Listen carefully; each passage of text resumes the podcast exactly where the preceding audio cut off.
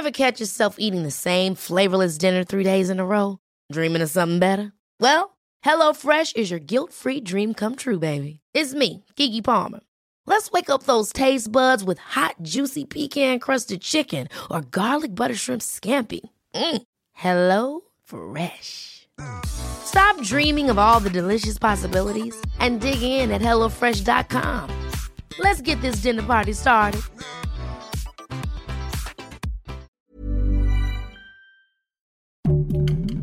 Heraldo Podcast, un lugar para tus oídos. Punto saludable. Hola, bienvenidos a otro episodio de Punto Saludable. Yo soy su host Jimena Tena. Les recuerdo que soy nutrióloga clínica y funcional y vamos a estar aquí hablando de temas de salud en general del interés de todos.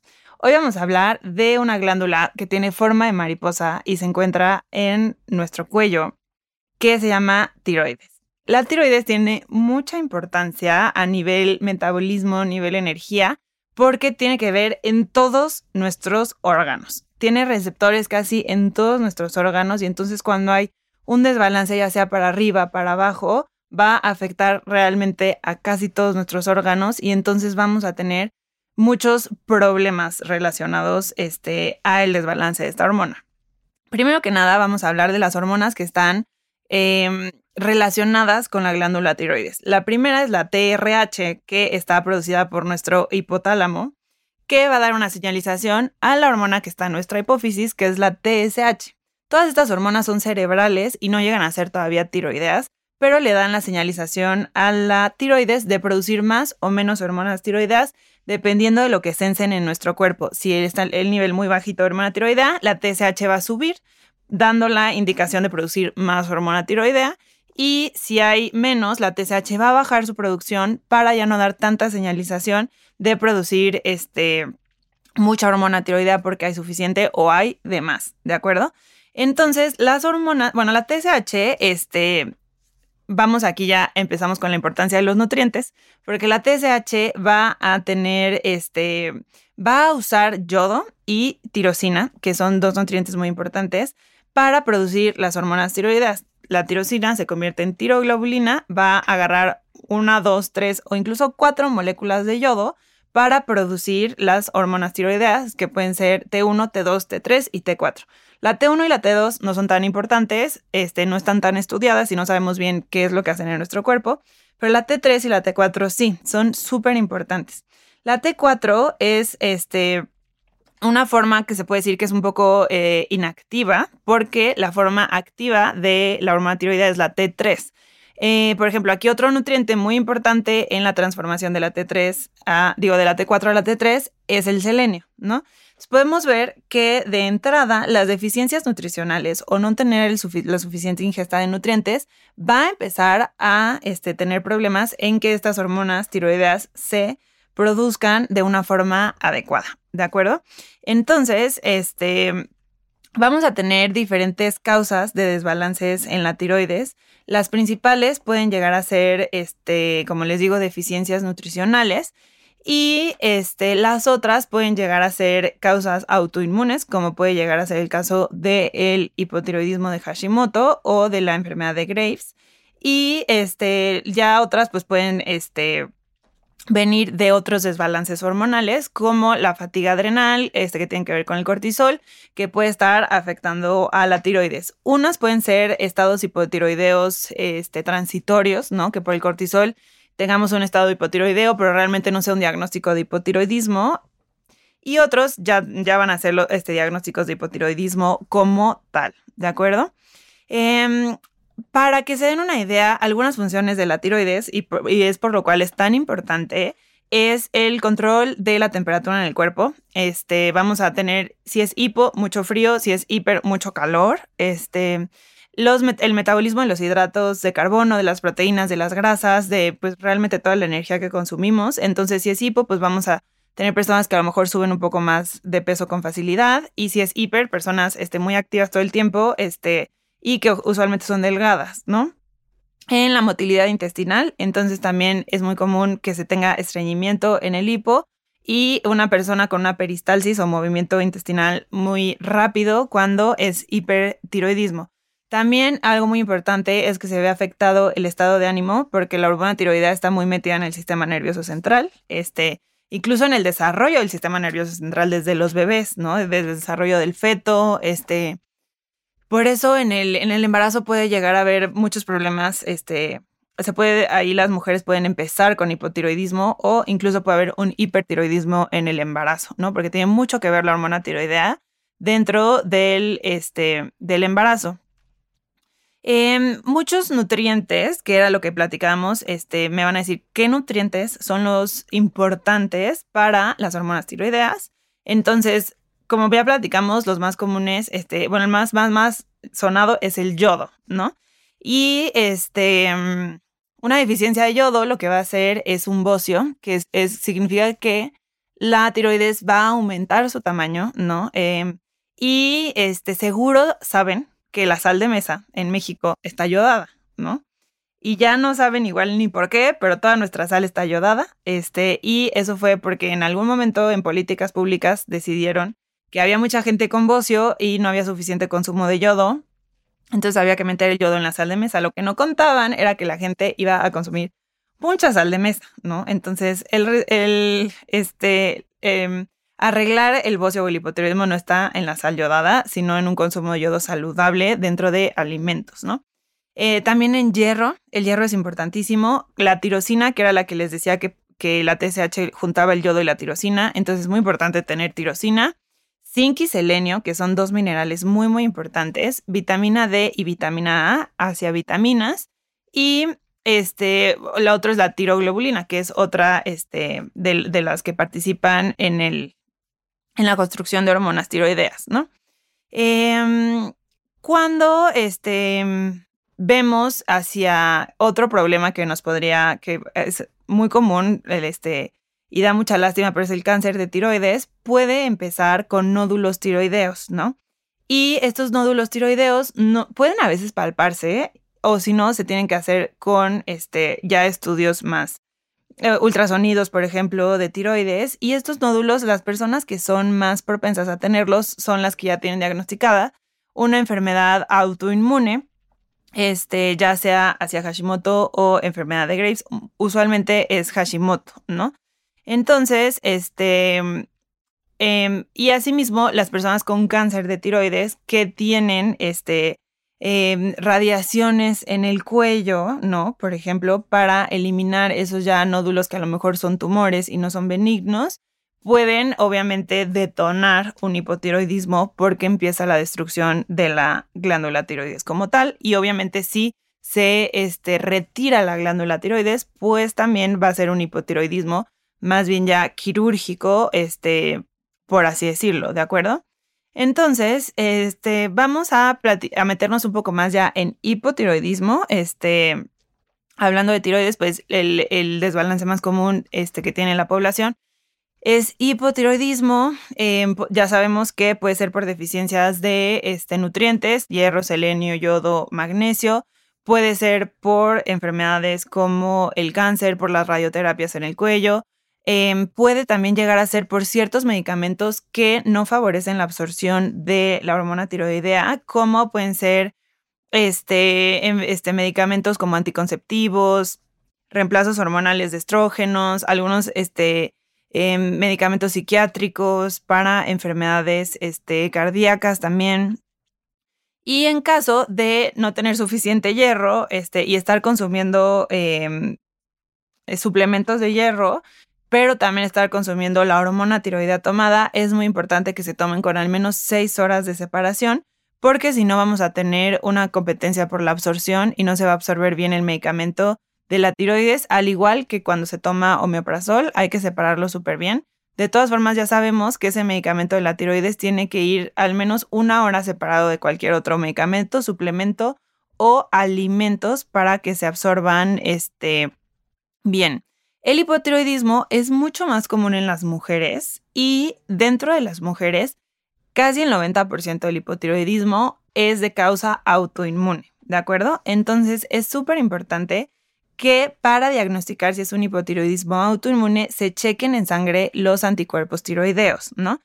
si a ti ya te diagnosticaron hipotiroidismo y eh, no te dijeron nada de la autoinmunidad, es muy importante que cheques este, o con tu doctor o quien te lo estés tratando los anticuerpos en sangre, porque la mayoría de los síntomas este, pueden venir de los anticuerpos y aparte las enfermedades autoinmunes pueden detonarse una tras otra, ¿no? Porque aquí ya no es una enfermedad per se de la tiroides, sino del sistema inmune y muchas enfermedades este, del sistema inmune em, pueden empezarse a detonar unas con otras si no se mantienen los anticuerpos controlados. Otras enfermedades autoinmunes pueden ser la artritis reumatoide, la endometriosis, la psoriasis, este, lupus, ¿no? por supuesto que si ya tienes una, no queremos que se detonen otras, ¿de acuerdo? Entonces, este, Em, vamos al hipertiroidismo. El hipertiroidismo es esta parte de justo tener más hormonas tiroideas en el cuerpo y como ya platicamos un poco de esta sintomatología, van a ser personas más aceleradas, con calor, este, sin problemas de estreñimiento, em, incluso como hasta hiperactividad em, y van a estar muy aceleradas. Es, es cierto que una persona no puede vivir con hipertiroidismo y usualmente acaba en un hipotiroidismo, ya sea inducido, este, o, em, o así resulta por, por este, el curso de la enfermedad, ¿no? La enfermedad este, autoinmune em, asociada al hipertiroidismo es la enfermedad de Graves y la enfermedad autoinmune relacionada con hipotiroidismo es la enfermedad de Hashimoto, ¿no? Em, tienen nombres igual raros, este, pero es realmente por el nombre se lo da la persona que lo descubrió en su momento, ¿no? Este, mm, como les digo, eh, en la enfermedad autoinmune, lo que pasa es que el sistema inmune va a atacar a nuestra glándula tiroides y entonces la, la, va a empezar a destruir y va a empezar a bajar su actividad, ¿no? Muchas veces estas condiciones están asociadas al estrés, a la dieta, a la información genética, ¿no? O sea, sí puede ser que este, este, sea, genético y puede también estar muy metido la acumulación de metales pesados. Mm, problemas de nuestro intestino, ¿no? Muchas veces hay permeabilidad intestinal, que significa que el intestino es más permeable de lo que debe de ser. Deja pasar ciertas proteínas dentro de nuestro cuerpo que no deben de pasar, como las proteínas del gluten de los lácteos y empieza el cuerpo a identificarlas como este, ajenas y las empieza a atacar, ¿no? Entonces, que tener un intestino saludable es muy importante también en estas enfermedades y pues también puede estar asociada a otros desequilibrios hormonales que, hayan llevado este, a esto, ¿no?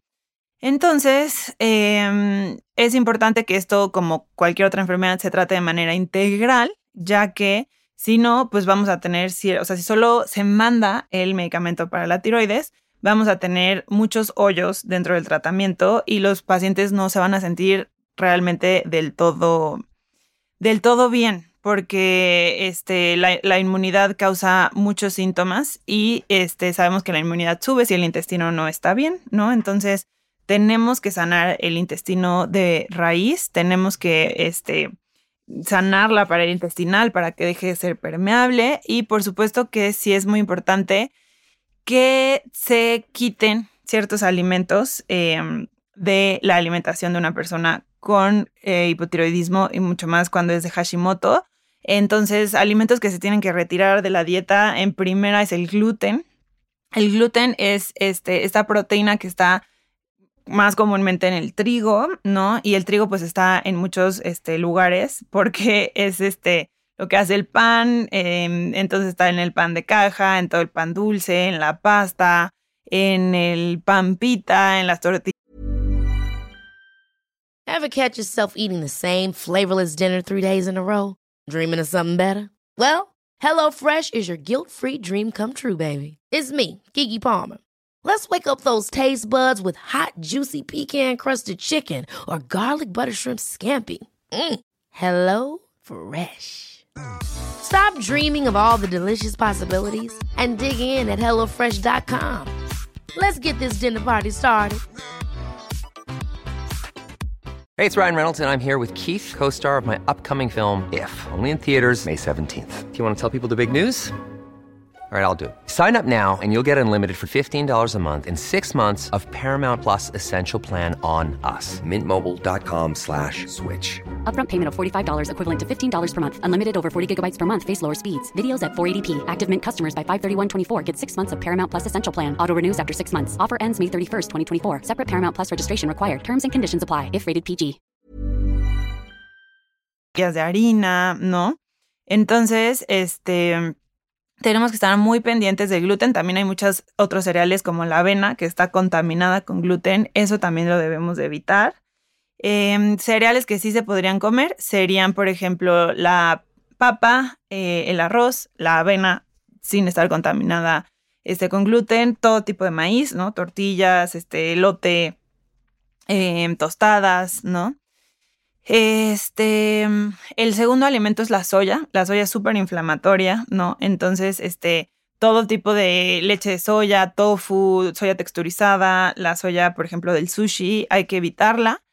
Eh, otro grupo muy grande, este, muy difícil, que es de donde más sufren todos, este, son los lácteos, ¿no? Entonces, los lácteos también son muy inflamatorios, este, y tienen estas proteínas que se pueden ir colando por el intestino, como la caseína.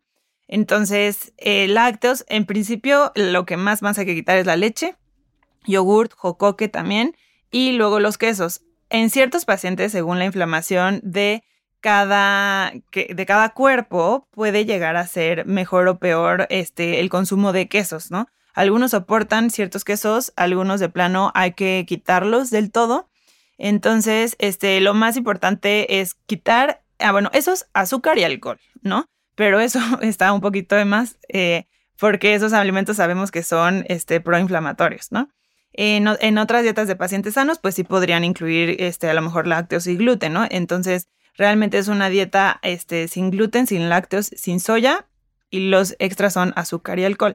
Si el paciente tiene una inmunidad muy alta, hablo de anticuerpos arriba de 500, este, tendríamos que hacer una dieta que se llama paleo autoinmune modificada, ¿no? Este es una dieta ya sin muchos otros cereales, sin otro tipo de verduras, sin otras frutas, etcétera, ¿no? Pero eso ya es a lo mejor un poco más estricto, ¿no? Entonces, en cuestión de alimentación, también hablando de los alimentos que tienen muchos metales pesados, que les digo que los metales pesados pueden estar afectando la condición Em, por ejemplo, el mercurio, el plomo y el aluminio son de los más este, comunes, ¿no? El aluminio pues está en los desodorantes, está en este, los sartenes, este, en muchas este, cosas que consumimos. Eh, el, el, mercurio está en todos nuestros mariscos y nuestros pescados contaminados con mercurio. Entonces, como que ir viendo este, dónde están estos tóxicos de metales pesados e ir reduciendo su carga. Em, algo muy importante también es el estrés. Más del 80%, de los, pues, el 80 de los pacientes diagnosticados con esto se ha visto que tienen niveles muy elevados de estrés, que puede haber sido en un principio lo que detona la enfermedad, ¿no? Y también puede estar detonado por la presencia de eventos como emocionales, físicos o, o pues sociales, ¿no? Que, que hayan sido de mucha importancia para la persona y eso puede ser lo que este, como que detona la enfermedad y en estos eventos también puede estar el embarazo, ¿no? Que era lo que habíamos, este, platicado, que el embarazo es un cambio físico y hormonal, este, muy fuerte, eh, entonces pues puede ahí detonar eh, la enfermedad, ¿no?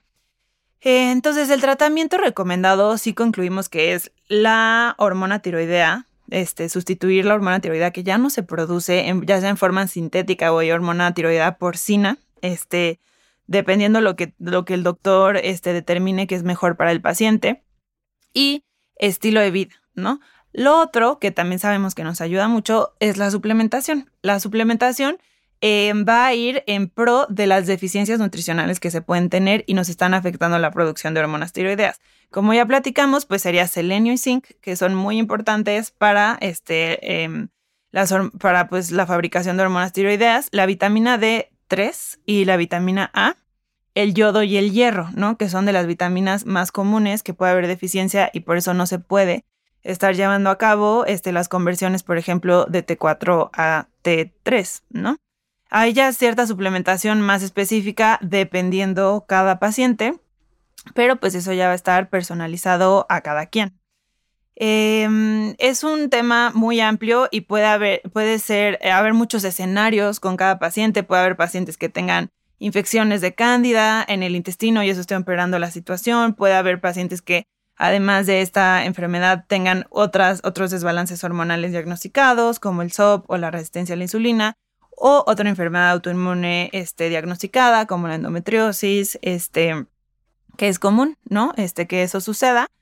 Entonces, este, tenemos que estar muy conscientes de que si tú tienes ya diagnosticado un desbalance de la tiroides, tienes que hacer un cambio de estilo de vida general para que puedas tener una calidad de vida adecuada y sobre todo bajar la, la inmunidad si es que tienes una enfermedad eh, autoinmune como tal. Los anticuerpos tiroideos, si se los quieren sacar en sangre, que yo creo que es importantísimo, es la anti-TG, que es antitiroglobulina, y la antiperoxidasa, ¿no? Entonces, estos dos tienen que estar negativos. Si llegan a estar positivos, aunque sea un poco, este, es diagnosticado Hashimoto, aunque a lo mejor en sus fases más tempranas, porque em, puede llegar a haber, este, eso ya es mucho más técnico y si quieren lo platicamos después, pero las hormonas tiroides pueden empezar a afectarse y a dar, este, como signos y lucecitas así de que se están afectando antes de de verdad estar afectadas y que haya un hipotiroidismo muy franco. ¿No? Puede haber un hipotiroidismo subclínico o un, este, unas hormonas tiroides normales, pero con anticuerpos un poquito elevados, ¿no? Usualmente y muy malamente se diagnostica cuando ya hay eh, anticuerpos muy elevados y cuando ya las hormonas tiroides están completas este, en desastre, ¿de acuerdo? Y es por eso que los pacientes este, tienen muchos más síntomas y ahí es cuando de verdad se diagnostica, ¿no? Pero debería diagnosticarse incluso antes. Entonces, si tus anticuerpos están aunque sea en 15, en 30, en 50, ya es una autoinmunidad este, y se tiene que tratar como tal. Obviamente si encuentras anticuerpos arriba de 1000, este, se tiene que hacer un abordaje mucho más estricto para que empiece a bajar la autoinmunidad y te empieces a sentir mejor, ¿de acuerdo? Em, es este un tratamiento completamente integrativo. Eh, tiene que estar este, con muchas disciplinas, con un nutriólogo, con un endocrinólogo, este, con un psicólogo muchas veces, ¿no? Por todas las afectaciones que llega a tener esto también en una vida, este, social, este, y pues em, espero que esto les haya servido. Yo sé que es un tema un poco complicado de entender, pero sé que si tú tienes algo en la tiroides y no has llegado a una conclusión, este, franca de lo que tienes, esto te va a servir y te va a iluminar un poco acerca de tu padecimiento. Por favor, compártanlo para que llegue a la mayor cantidad de personas y pueda ayudar un poco en su tratamiento. También ayúdenos a calificar este podcast en Spotify y a, obviamente, poniéndonos cinco estrellas, ¿verdad? Este, y no olviden seguirnos porque esto nos va a ayudar a seguir haciendo contenido para ustedes. Les dejo mis redes sociales como siempre. En Instagram y en TikTok estoy como arroba jimenutri-bajo y en Facebook estoy como Jimena Tena Nutrición. Hasta la próxima.